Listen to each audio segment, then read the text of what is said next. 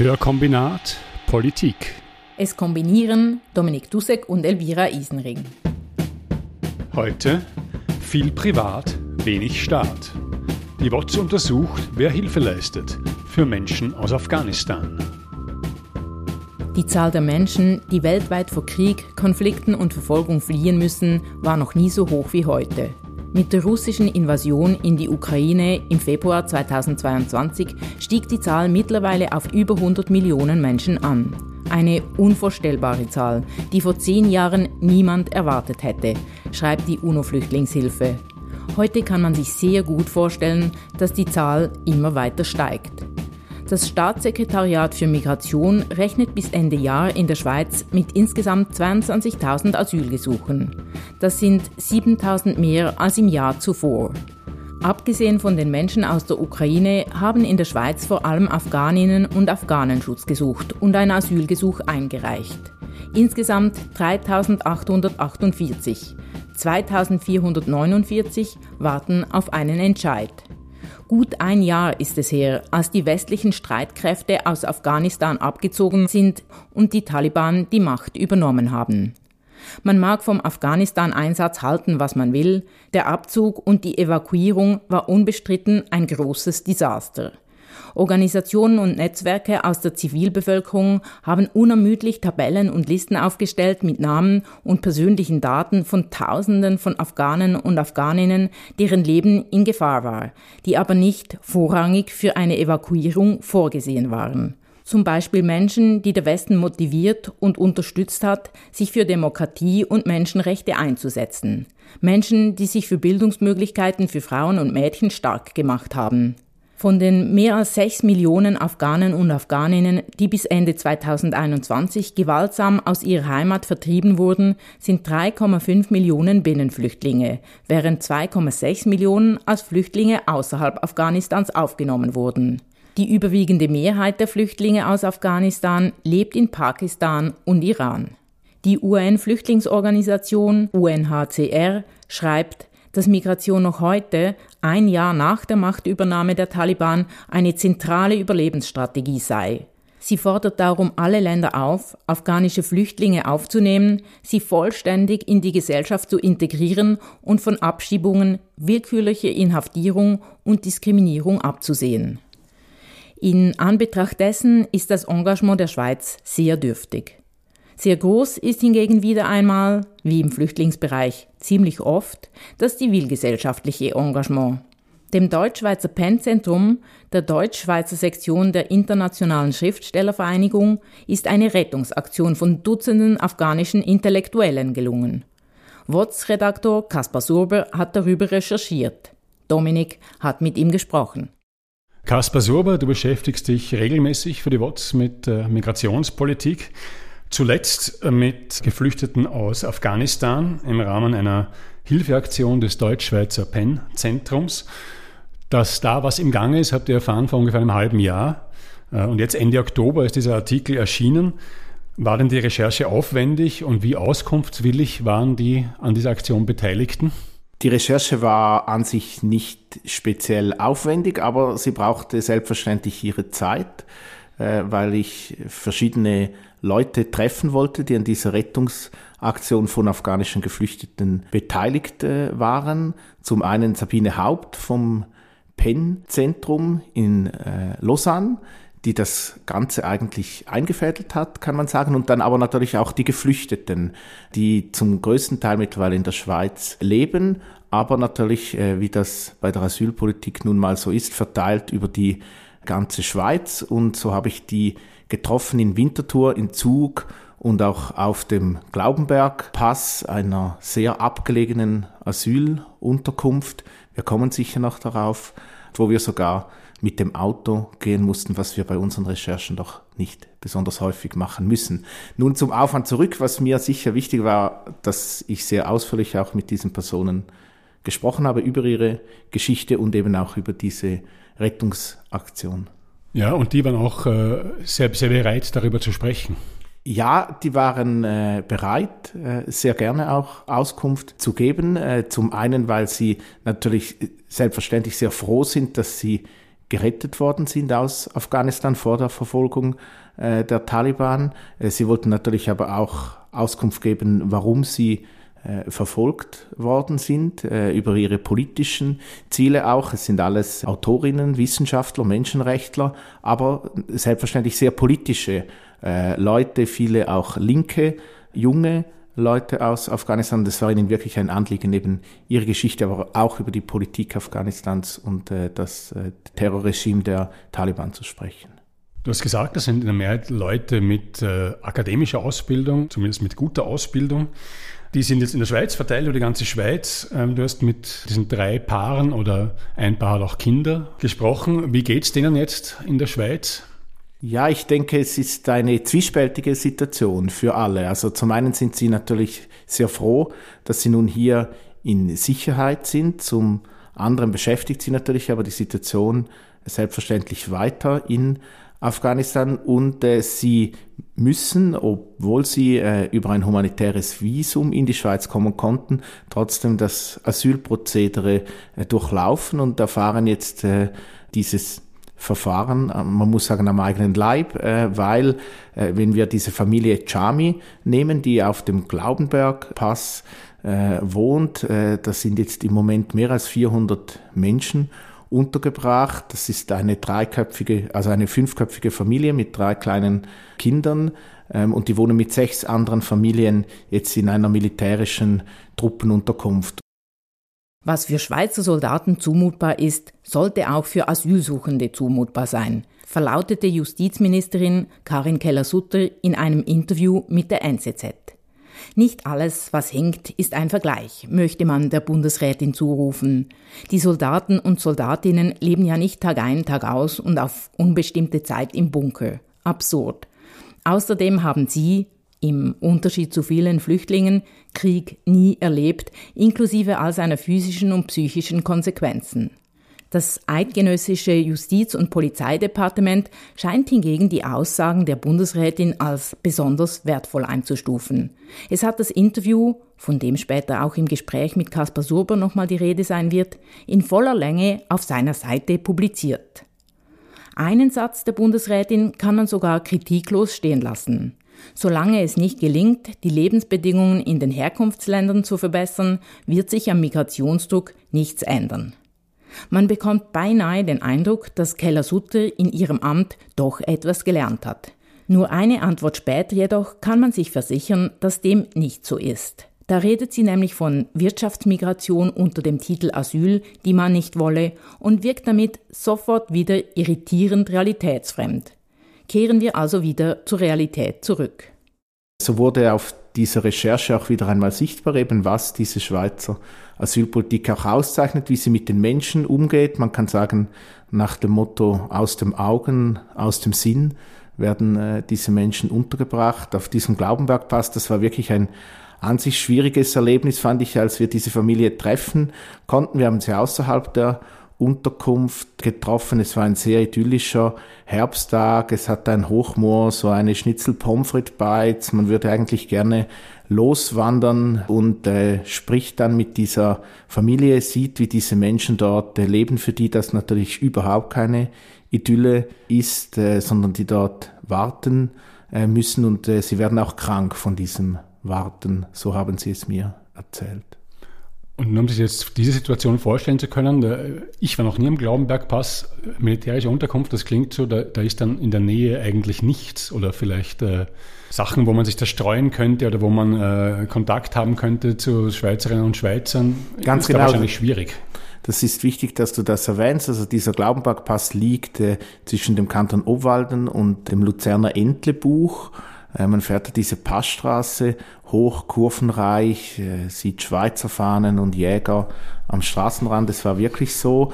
Dort oben, also wirklich äh, fernab jeglicher Siedlung, werden die Menschen untergebracht. Eben 400, jetzt vermutlich kommen noch mehr. Es hat Platz für 700 in einer militärischen Truppenunterkunft. Das ist natürlich so eine Grundüberlegung hinter der Schweizer Asylpolitik, auch dieser neuen äh, Reform, wie sie geschaffen wurde, mit so zentralen Bundesasylzentren. Die Idee dahinter ist an sich die, dass die Menschen möglichst wenig in Kontakt treten sollen mit der Zivilbevölkerung. Denn es ist klar, das äh, führt zu persönlichen Bekanntschaften, zu Freundschaften, das weckt äh, Sympathien. Das macht es natürlich für die Behörden dann umso schwieriger, diese Leute wieder auszuschaffen. Und darauf zielte diese Politik auch zu einem beträchtlichen Teil ab. In dem Text äh, kommen auch immer Episoden vor, wie denn diese äh, Fluchtgeschichten verlaufen sind. Da kommen mehrere Versuche vor. Sie haben das Land verlassen, in andere Länder, mussten dann wieder zurückgehen. Auch bis das mit dem humanitären Visum für die meisten geklappt hat, waren mehrere Versuche zum Teil notwendig, obwohl jetzt das PEN-Zentrum ja immerhin, sagen wir mal, jemand ist in der Schweiz. Wenn man jetzt diese Geschichten hört, was kann man denn dann daraus schließen, wie die Situation für Leute ist, die sich nicht äh, ans PEN-Zentrum wenden können? Was haben denn die dann für Möglichkeiten? Diese Geschichte, denke ich, äh, es ist eine Erfolgsgeschichte gegen äh, die herrschende Asylpolitik. Diese Geschichte zeigt natürlich ganz klar, dass man auch sehr viel Wissen braucht, um in der Schweiz Asyl zu erhalten, also schriftliches Wissen auch, also Natürlich, äh, die Leute vom PEN-Zentrum konnten diese Gesuche schreiben. Die äh, Autorinnen aus Afghanistan konnten auch Belege schicken. Und äh, wie du zu Recht sagst, äh, für Leute, die jetzt äh, nicht die gleichen Kontakte haben, äh, vielleicht auch nicht die gleiche Ausbildung, ist es natürlich immens viel schwieriger, in die Schweiz zu kommen und äh, oder nach Europa können wir, in die Europäische Union, in den Schengen-Raum können wir generell sagen.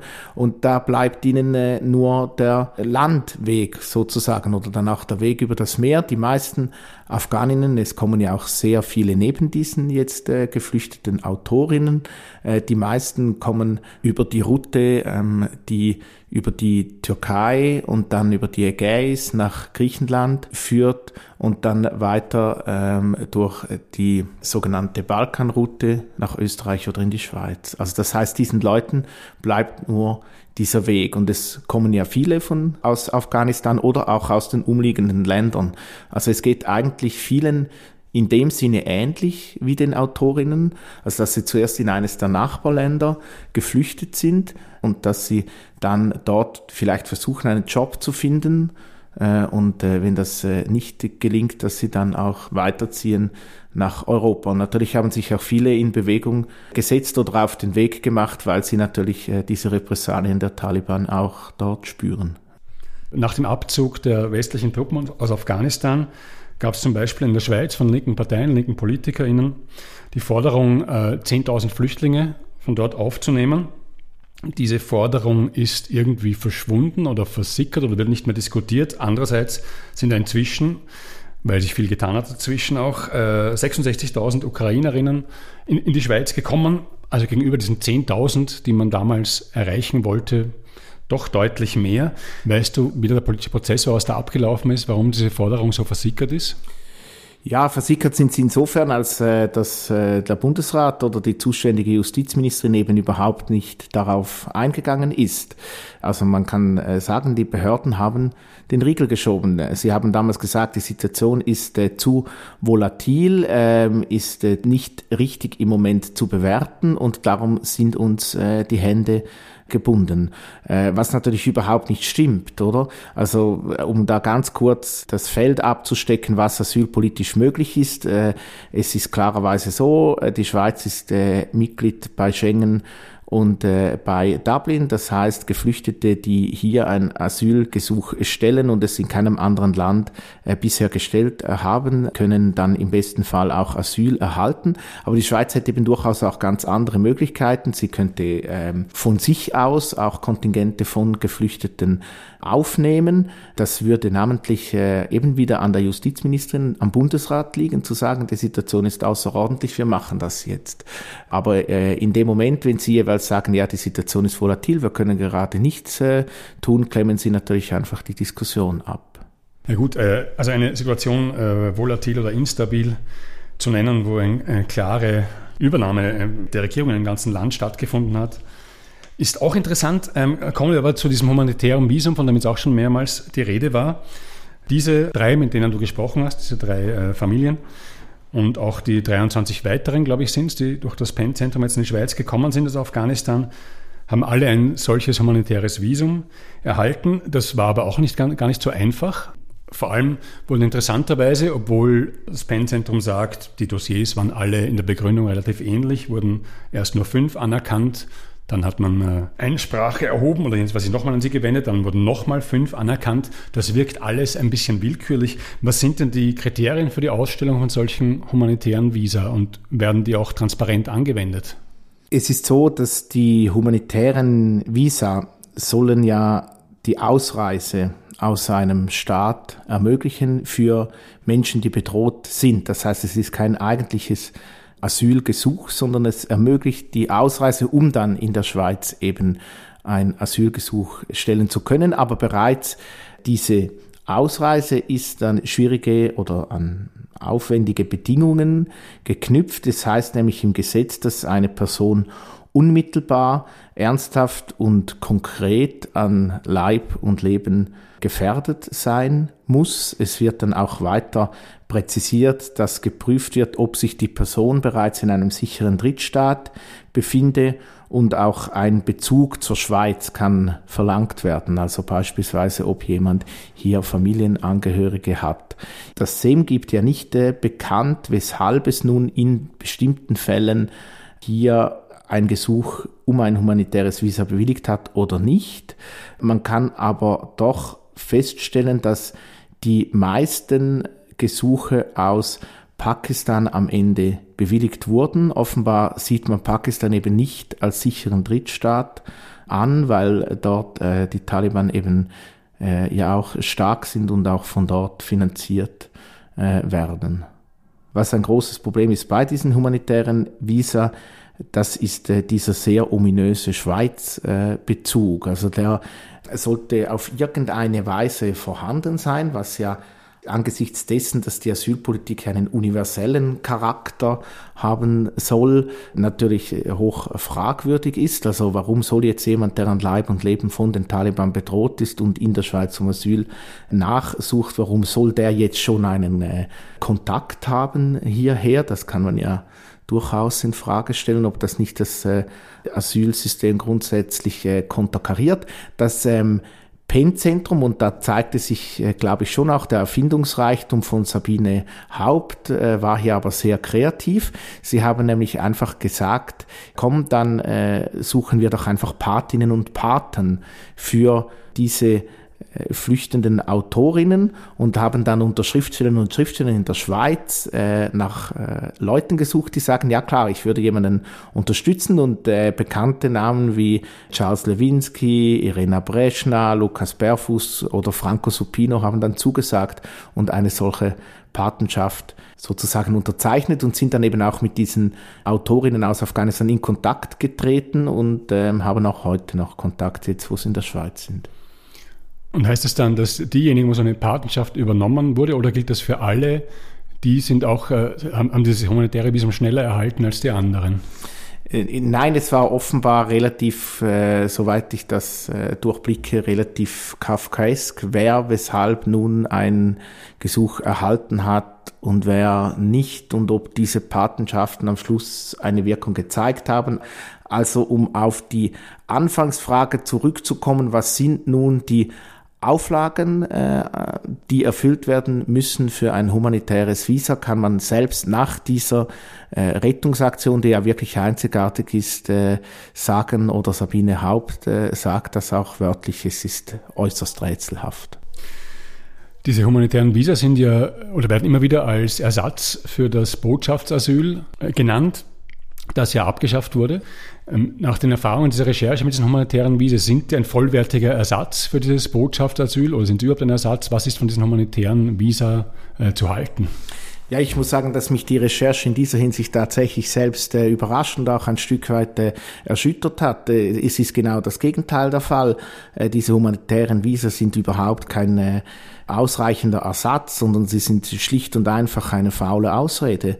Äh, das, glaube ich, zeigte diese Recherche sehr klar. Ich habe beim SEM nachgefragt, was sind die Zahlen von humanitären Visa, die Sie gesprochen haben in den letzten Jahren. Und äh, wenn wir die Zahlen des laufenden Jahres nehmen, dann ist es so, dass Sie 66 Personen aus Afghanistan ein solches humanitäres Visa zugebilligt haben. Also man muss sich im Klaren sein, eben nach der Macht Machtübernahme durch ein äh, religiöses Terrorregime. 66 derartige Visa wurden gesprochen. Da sind diese Schriftstellerinnen und Schriftsteller natürlich darunter. Und äh, nun kommt es aber, abgelehnt haben sie 1376 Gesuche. Äh, das heißt, lediglich fünf Prozent aller Anträge äh, wurden bewilligt. Jetzt eben, wie du es angesprochen hast, äh, es heißt dauernd, äh, Keller-Sutter sagt das auch, es heißt dauernd, diese das humanitäre Visa sei ein Ersatz für das Botschaftsasyl, das ja bis 2013 Bestand hatte. Da konnten die Leute auf Schweizer Botschaften eben auch direkt ein Asylgesuch stellen. Und ich denke, wenn man jetzt diese Zahlen nimmt, fünf Prozent aller Anträge werden angenommen. Also ich finde, nach dieser Recherche muss man sagen, man sollte nicht mehr mit diesem humanitären Visa argumentieren. Was auch bei euch vorkommt, ist, dass äh, die Zahl dieser ausgestellten humanitären Visa jetzt sehr gering ist und äh, nochmal deutlich zurückgegangen ist, als eben Karin Keller-Sutter Justizbundesrätin geworden ist. Vorher war das ja Simonetta Sommaruga. Würdest du sagen, war das ein großer Fehler, äh, dieses Ministerium von der SP an die FDP weiterzuschieben? Ja, Simonetta Sommaruga ist ja jetzt gerade ähm, zurückgetreten. Es wurde nochmals Rückschau gehalten auf ihre Laufbahn als Bundesrätin und ich muss schon ehrlich sagen, dass ich finde, sie kam, was ihre Asylpolitik betrifft, doch deutlich zu gut weg. Äh, selbstverständlich, äh, sie war bei diesen humanitären Visa großzügiger als jetzt äh, Karin Keller-Sutter. Es war aber nicht so, dass sie insgesamt eine wirklich fortschrittliche Politik verfolgt hätte, die die Menschenrechte ins Zentrum gestellt hätten, sondern unter dem massiven Druck der SVP, unter dem sie zugegebenermaßen natürlich äh, gestanden hat, äh, hat sie halt doch so einen Mittelweg gewählt zwischen Offenheit und äh, Abschottung und hat diese Asylgesetzrevision auch durchgebracht, die die heutige Asylpolitik prägt, die sicher einen Fortschritt gebracht hat, nämlich dass die Asylsuchenden eine Rechtsberatung haben, äh, die auch insofern ähm, ein Fortschritt war, als dass die Verfahren beschleunigt werden, was ich grundsätzlich richtig finde, weil lange Wartezeiten zu Perspektivlosigkeit führen. Aber sie hat eben auch diese Reform zu dieser Zentralisierung geführt der Asylpolitik mit diesen Bundeszentren, die gefängnisähnlich sind, muss man sagen. Ich habe das am Beispiel des Glaubenbergs ja ähm, geschildert. Und von dem her würde ich nicht unbedingt sagen, dass es ein Fehler war, dass die SP, um auf deine Frage einzugehen, damals dieses Departement an die FDP ähm, übergeben hat. Aber es ist äh, klar, Karin Keller-Sutter ist äh, bekannt. Sie hat ihre Karriere gebaut auf Law und Order. Ich komme ja aus der Ostschweiz, ich weiß das. Man kann sagen, dass sie diese Linie jetzt natürlich auch mehr oder weniger durchzieht. In diesem Sinne kommt es nicht groß darauf an, welcher Partei die zuständige Bundesrätin angehört. Wenn sich die Strukturen des Asylwesens nicht grundsätzlich ändern, wird die Asyl- und Migrationspolitik so menschenunwürdig und fragwürdig bleiben, wie sie ist.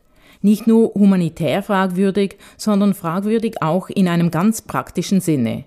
Man bedenke, eine Gesellschaft, in der es an vielen Stellen an Fachkräften mangelt und die infolge Überalterung auf eine große demografische Krise zusteuert, könnte Menschen, anstatt sie aufwendig zu zermürben, integrieren, ihnen eine Perspektive bieten, sie ausbilden und würde sich damit wohl auch selber einen ziemlich großen Gefallen machen. Eine Argumentation, die sogar ins Profil einer FDP-Politikerin passen könnte. Was Karin Keller-Sutter in dem Interview in der NZZ auch erwähnt, ist, dass in der Schweiz jetzt 2022 knapp unter 20.000 Asylanträge gestellt wurden. In Österreich, nahes und größenmäßig vergleichbares Land, 80.000. Wie siehst du denn die Chance, dass äh, jetzt abseits der Ukraine-Hilfe die Schweiz in Zukunft mehr für Flüchtende tut und dass vor allem nicht viele Sachen, wie jetzt auch in dem Fall mit dem PEN-Zentrum, an der sogenannten Zivilgesellschaft hängen bleiben? Ja, mir ist, äh, als ich diese Zahlen nochmals auf mir angeschaut habe, doch nochmals klar geworden, dass die Schweiz in diesem Jahr äh, wird sie bis zu 100.000 äh, geflüchtete Menschen aufgenommen haben, wenn man eben die vor allem Frauen und Kinder auch aus der Ukraine nimmt. Und ich glaube, das ist doch eine veränderte Situation, wenn man zurückschaut auf die letzten Jahre, auch äh, im Vergleich äh, zum sogenannten Flüchtlingssommer 2015. Damals waren es etwa 40.000 Menschen. Und ich glaube, vor diesem äh, Hintergrund muss man sagen, ja gut, ähm, die Schweiz macht ja doch einiges, aber natürlich könnte sie viel mehr machen. Die äh, Betroffenen müssen auch viel schneller Rechte haben, viel schneller arbeiten dürfen. Hier, ich würde wie sagen, ähm, man könnte ja auch darauf aufbauen. Man sieht ja, eine andere Politik ist durchaus möglich. Es braucht diese Abschottung gar nicht. Ja, der Zyniker in mir sagt halt jetzt, na gut, 100.000 äh, minus 66.000, wenn es den Ukraine-Krieg nicht gegeben hätte, wären es 34.000 gewesen. Glaubst du, dass diese, diese Zahl für eine längerfristige oder gar, wie man schön sagt, äh, nachhaltige Entwicklung steht? Ich würde einfach dieses Ukraine-Beispiel nicht dauernd so separieren von den übrigen Zahlen. Äh, also auch, ich muss das auch selber aktiv so machen, sondern eigentlich sollten wir uns doch eingestehen, ja eben, es ist eben möglich, äh, dass so viele kommen. Man spürt auch in, in der Bevölkerung, ähm, dass die Hilfe ja sehr ehrlich ist, die man diesen Leuten auch äh, entgegenbringt. Und ich finde, man könnte und müsste darauf pochen, dass diese Hilfe eben äh, auch den Menschen, die aus anderen Kriegsgebieten kommen, äh, ebenso selbstverständlich entgegengebracht wird. Zum Schluss noch äh, kurze Frage nach einem anderen Wort, das man sehr oft hört in der Schweiz, auch von Karin Keller-Sutter, nämlich die Schweiz habe eine humanitäre Tradition. Angesichts seiner ganzen Erfahrungen jetzt mit diesem Fall, aber auch schon aus früheren Jahren als Journalist, wird das Land diesem großen Ausdruck gerecht? Wenn ich eine letzte Antwort hernehme, ja, vielleicht wieder mehr. Ähm, ja, genau. Ich meine, die Frage müsste man vielleicht mal beginnen, wer ist denn eigentlich dieses Land? Die offizielle Schweiz wird diesem Anspruch äh, sicher im Moment äh, nicht äh, gerecht. Was aber für mich eigentlich die zentrale Frage ist, wenn man sich mit Asyl- und Migrationspolitik beschäftigt, dann ist es diejenige des Zugangs zum Asyl. Das Recht auf Asyl, das ist gewährt. Im Moment gibt es eine Schutzquote von 60 Prozent. Äh, das ist eigentlich nicht so wenig. Äh, leider wird ein beträchtlicher Teil der Menschen nicht als Geflüchtete aufgenommen, sondern als vorläufig Aufgenommene, was eine Prekarisierung wieder bedeutet. Sie dürfen weniger arbeiten, aber wie gesagt, sie werden aufgenommen. Also das heißt, das Asyl funktioniert, was aber das eigentliche Problem ist, ist eben der Zugang zum Asyl. Oder darauf zielte diese ganze europäische Abschottungspolitik. Äh, wir kennen das Frontex, diese ganzen Szenen, diese tragischen auch äh, tödlichen, bewusst herbeigeführten Szenen an der EU-Außengrenze, der Bootsflüchtlinge und so weiter. Es wird mit dieser Politik der Zugang zum Asyl verhindert. Und das ist ja auch bei diesem Beispiel, das wir hier heute diskutiert haben, bei diesen humanitären Visa der Fall. Die würden ja eigentlich den Zugang zum Asyl verschaffen. So, noch nicht Asyl gewähren, aber den Zugang schaffen. Aber auch hier diese tiefen Zahlen zeigen, auch hier wird der Zugang verhindert. Und wenn du fragst, was wäre eine humanitäre Tradition der Schweiz oder eine, ich würde eher sagen, eine humanitäre Erneuerung der Schweizer Asylpolitik, dann müsste dieser Zugang zum Asyl im Zentrum stehen. Wie können die Leute hier überhaupt ein Asylgesuch stellen? Und äh, da ist meine Antwort relativ klar. Man muss äh, einen Rückbau betreiben dieses Sicherheitsapparates an der europäischen Außengrenze, wie wir ihn ja versucht haben rückzubauen mit dieser Frontex-Abstimmung. Da muss man einfach weitermachen und man muss mehr Möglichkeiten schaffen. Ich denke einfach am Botschaftsasyl und an der Wiedereinführung führt letztlich kein Weg vorbei. Es wäre die Variante, mit der die Menschen eine sichere Einreise in die Schweiz haben könnten und ähm, sich eben nicht auf diese tödlichen Routen begeben müssen. Für die Gewährung von Asyl gelten in der Schweiz nationale, europäische und internationale Rechtsgrundlagen und Abkommen.